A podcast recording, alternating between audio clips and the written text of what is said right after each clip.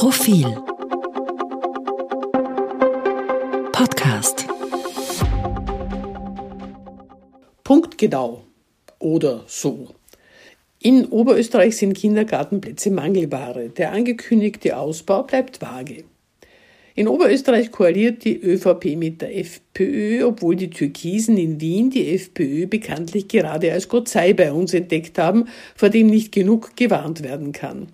Der siegreiche OÖ-Landeshauptmann Thomas Stelzer muss aber trotzdem mit den Freiheitlichen eine Regierung bilden, weil es ja schließlich um Stabilität für die nächsten sechs Jahre geht. Und wer könnte Stabilität besser garantieren als die FPÖ? So etwa begründete er jedenfalls sein Zusammengehen mit den Blauen in einem von Katja Arthofer vorzüglich geführten Interview im Ö1 Morgenjournal am 23. Oktober.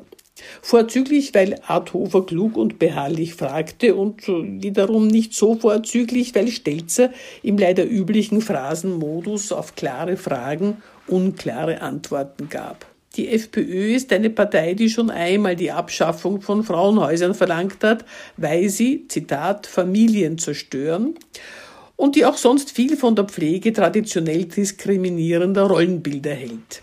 Das passt in der Tat recht gut zu den Vorstellungen der ÖVP, die Frauen vor allem im Kontext mit dem Begriff Familie wahrnimmt, wobei sie unter Familien vorzugsweise solche mit gut verdienenden Vätern versteht.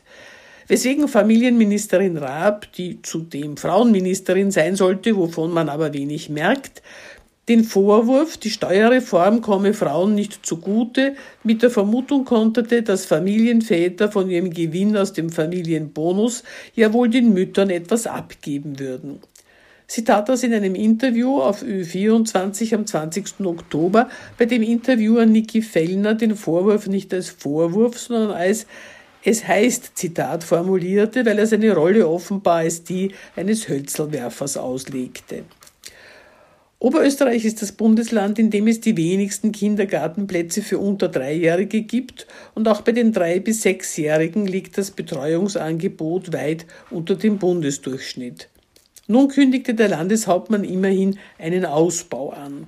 Konkrete Zahlen nennt er nicht, aber er weiß, dass man mehr Kinderbetreuung und vor allem bessere und flexiblere Öffnungszeiten brauche.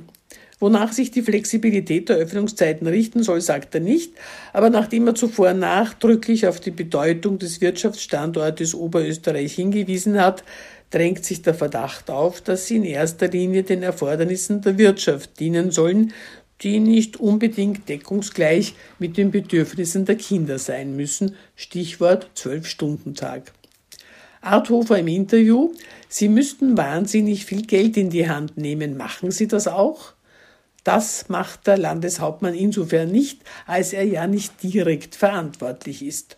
Zuständig vor Ort sei die Gemeinde, sagt er, die den Bedarf punktgenau kennt. Danach würden sich dann die Förderungen des Landes richten. Vor Ort kann man schon nicht mehr hören. Und wenn die Gemeinden sich punktgenau auskennen, warum ist Oberösterreich dann Schlusslicht bei Betreuungsangeboten? Weil die brave Oberösterreicherin ihre Kinder eh gar nicht in fremde Hände geben will? Oder weil die gestandenen Mannsbilder im Gemeinderat, man kann sie sich gut vorstellen, fanden und finden, dass ordentliche Familien, also Gott sei Dank die Mehrheit der Dorfbevölkerung, sowas wie einen außerhäuslichen Betreuungsplatz nicht brauchen? Wer sich auch nur ein bisschen umhört außerhalb der großen Städte, kennt den sozialen Druck, der dort auf jungen Müttern lastet.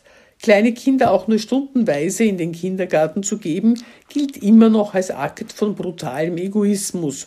Und wenn wirtschaftliche Not die Alleinerzieherin dazu zwingt, dann ist das in den Augen der Umgebung keine Rechtfertigung, sondern ein Beweis für ihr Rundumversagen. Nur zäh setzt sich die Auffassung vom Kindergarten als Bildungseinrichtung durch. Und wenn man sich anschaut, wie 20 kleine Kinder von einer Pädagogin und einer Helferin betreut werden müssen, was in öffentlichen Betreuungseinrichtungen leider der Standard ist, dann teilt man die Zweifel, ob das der frühkindlichen Förderung ausreichend dient. Notwendig wären also nicht einfach nur mehr Plätze, sondern mehr Plätze und mehr Qualität. Aber dazu müsste man aufhören, vorschulische Betreuungseinrichtungen als Kinderaufbewahrung in Notfällen zu sehen. Gleiches gilt für die Nachmittagsbetreuung an Schulen. Dass sie im deutschen Sprachraum nicht wie in vielen anderen Ländern Teil eines regulären Bildungskonzepts ist, wird von PädagogInnen bedauert. Kern und Mitterlehner wollten sie großräumig samt Rechtsanspruch anbieten. Kurz und seine Clique haben es verhindert. Stelzer sagt jetzt, ein Rechtsanspruch sei nicht zielführend. Und überhaupt ändere sich der Bedarf an Kinderbetreuung von Jahr zu Jahr aufgrund der Arbeitssituation, aufgrund der Familiensituation. Nein, der Bildungsbedarf von Kindern bleibt aufrecht, egal wie es in der Familie ausschaut und ob die Eltern Arbeit haben. Zielführend wäre es, ihn zu befriedigen. Kann sich das endlich einmal durchsprechen?